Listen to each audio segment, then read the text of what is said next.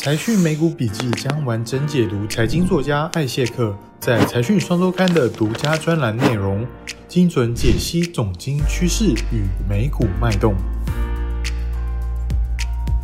嗨，大家好，我是 Francis 陈队。最近市场波动的焦点就是债券值利率倒挂了。不过，针对这个议题呢，艾谢克认为利率倒挂并不是一项非常准确的指标，对未来呢可能会衰退的预测也很有可能呢会在这一次失灵。为什么艾谢克会这样说呢？那在节目开始之前呢，大家不要忘了订阅财讯的频道哦。那如果不想错过精彩的内容，请记得开启小铃铛。那我们就开始吧。大家普遍认为利率倒挂代表对未来景气呢是悲观的。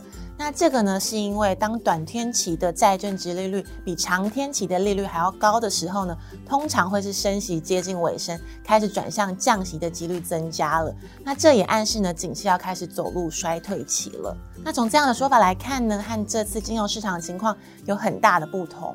因为严格的来说，联准会呢才刚开始启动这个升息的循环，要再转到降息呢，还是需要一段时间的。也就是说呢，市场呢其实是用一个错误的论证前提，套用到一个类似的场景去做类比。现在的利率倒挂是对未来一年联准会强力升息的预期造成的，就会牵连一到三年期的公债殖率开始大涨。但是呢，市场并不这么认为，因为在强力升息之后呢，经济还有通膨还能够维持强度的增长，所以长天期的利率水位拉不动了，才会造成这一次的利率倒挂。所以呢，未来大概会有三种剧本会发生哦。那第一呢，就是符合这个利率倒挂及衰退的预测。这样的说法就是类似一九七零年代末期，联准会呢为了打击通膨，不断的拉升短期利率，却没有办法有效的抑制通膨。那利率倒挂之后呢，将经济成长一口气打落呢，反而更严重的衰退。这个情况也是我们现在市场最担心的状况了。那第二呢，是升息压制通膨的可能。在强势升息之后呢，通膨呢逐渐得到了压制，让升息的步调在之后呢就能够适度的进行调整，短天期的利率不再开始飙升，利率倒挂呢就不会继续恶化了。那接下来呢，稳健的经济增长步调就能够让短期利率呢和长期利率维持在一个合理的期限溢价。那在这样的情况下呢，就不会是景气衰退的前兆了，反而呢可能会是类似一九八四年的状况。在利率短期倒挂之后呢，景气呢又开始慢慢的改善了。第三呢是升息不会阻碍经济增长的状况哦。在稳健的升息循环中，从历史经验来看，有更多的数据指出，这样呢能够支持一个良好运行的经济周期扩张。长期利率呢最后呢还是会反映更强的长期经济增长动能。利率倒挂同样呢会再回复到正常的合理溢价。这个呢就是类似大概一九九四年的状况了。那我就直接说结论喽。艾谢克呢，他其实认为呢，第三种呢的可能性会是最高的，再来呢才是第二种。那对于资本市场来说呢，第三种的通膨加上经济高成长的路径，也会是最有利于资本市场融景的情况了。那第二种货币政策的放松呢，也能够带来不错的大多头。但是如果最后走向第一个悲观的剧本呢，历史经验呢也告诉我们，升息循环不会是一个事件，而会是一个周期。那当启动升息循环到进入衰退呢，还是需要一段时间的。在七零年代和二零零六年的两次利率倒挂的例子中呢，都可以看到经济呢不会马上的转向，股市呢会进入一波末升段。也就是说呢，假设真的走向第一种剧本，有很大的几率资本市场的走势呢还是会有持续上攻的机会。那为什么艾谢克会这样认为呢？让我们从总经数据来找答案吧。美国的经济成长核心数据呢，最重要的就是 GDP。那为了更能够追踪长期经济成长的趋势呢，实务上呢有一个做法，就是观察 GDP 和 GDI 的平均值。我们可以从图表中看到呢，这个数值呢在第四季重新站上了百分之六，是连续六个季度超过百分之四的实质增长。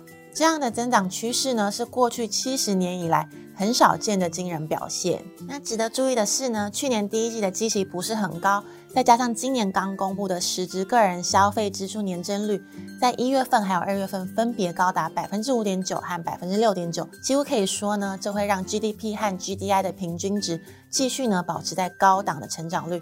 连续七个季度 GDI 和 GDP 平均在百分之四以上有多困难呢？那自从一九四九年开始统计 GDI 以来，其实呢只出现过一次哦。时间呢是一九九七年第二季到一九九九年第一季。主要的原因呢是当时美国的经济受惠于网络科技革命，可以说是二战之后很罕见的经济荣景。那再来我们观察一下个人消费支出，从图表中可以看到，除了持续高速增长的内需动能之外呢，如果搭配个人可支配所得来看，也可以发现这波压回的周期快要结束了。在最新的二月实质个人消费支出报告里，还看到了一个相当重要的趋势改变，那就是服务业的成长明显的转强了。那另外呢，商品销售月增率转成负数，也代表说呢，美国已经正式进入新的一轮的服务消费融景了。服务业作为美国经济的骨干，三月指数呢已经比二月跳升了一点八，扭转了连续三个月的向下趋势。这同时呢，也暗示着这波受到疫情的影响即将结束了。那这些呢都是非常好的数据哦。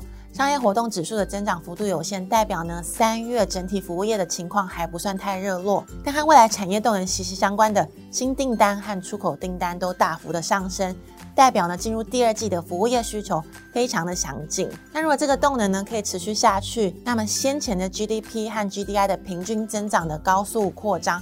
就不一定呢，只会停留在连续七个季度而已了，甚至呢还有机会延续到今年的下半年哦。那最后决定美国经济扩张的关键，也是最好的景气转折前瞻信号。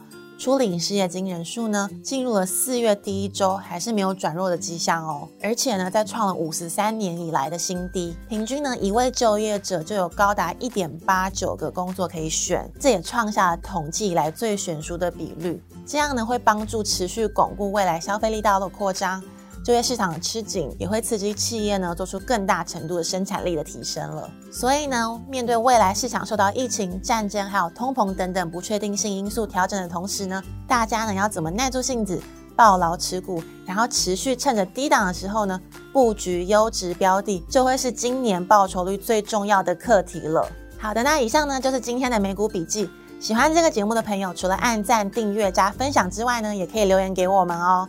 那我们下集再见喽，拜拜。